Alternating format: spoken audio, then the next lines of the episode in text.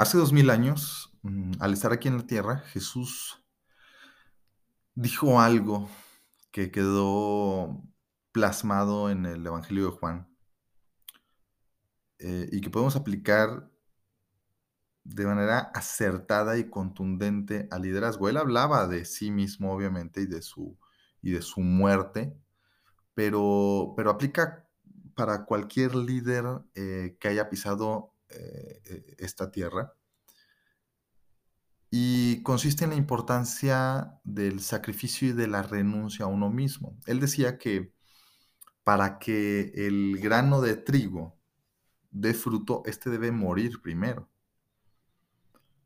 Y cuando ha muerto, obviamente eh, puede dar fruto a 30, 50 y hasta 100 por uno. Y se refiere específicamente al grano. Digo, el grano es, este, no es un, no es una persona, ¿verdad? Pero el grano, y esto es algo que, cualquier eh, agricultor lo va a entender, debe de morir primero en el sentido que se debe de resecar y se debe de quebrar, se debe de romper para que entonces el germen pueda surgir.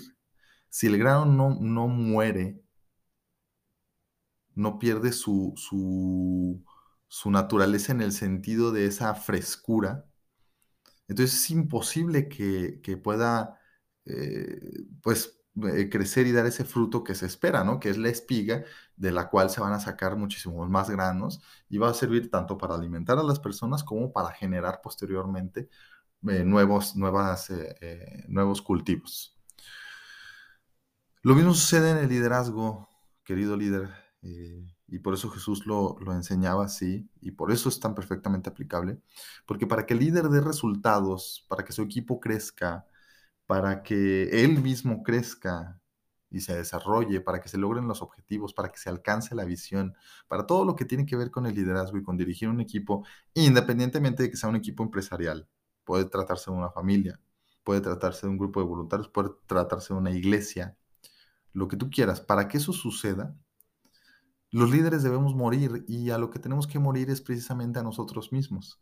Tenemos que morir a nuestras, a nuestras eh, pasiones, a nuestros impulsos, a nuestros propios intereses, para que entonces podamos dar paso al crecimiento.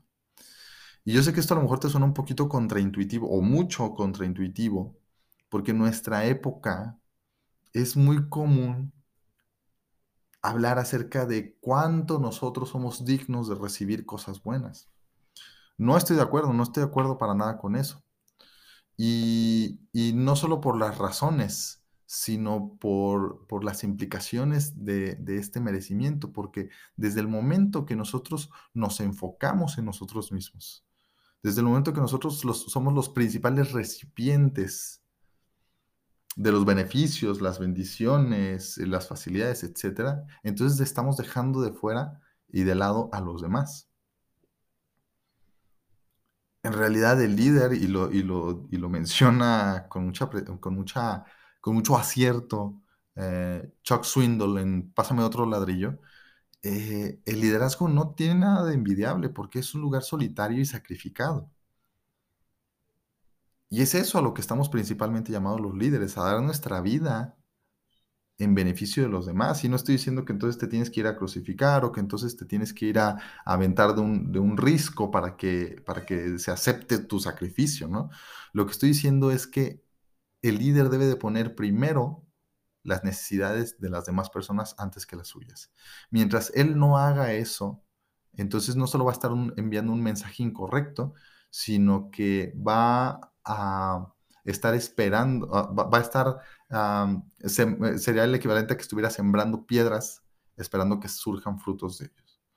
Va a estar altercando, va a estar eh, metiéndole el pie a, sus, a los objetivos que tiene con su equipo y a los objetivos de las demás personas y al final él va a salir severa y lamentablemente perjudicado.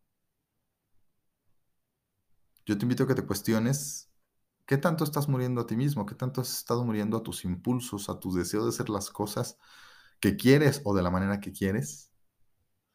Y sobre todo, si has estado teniendo miedo a poner a las personas como prioridad. Si te gustó este episodio, si te sirvió, te invito a que lo compartas con otros líderes que necesitan aprender estos principios. Te veo en el siguiente.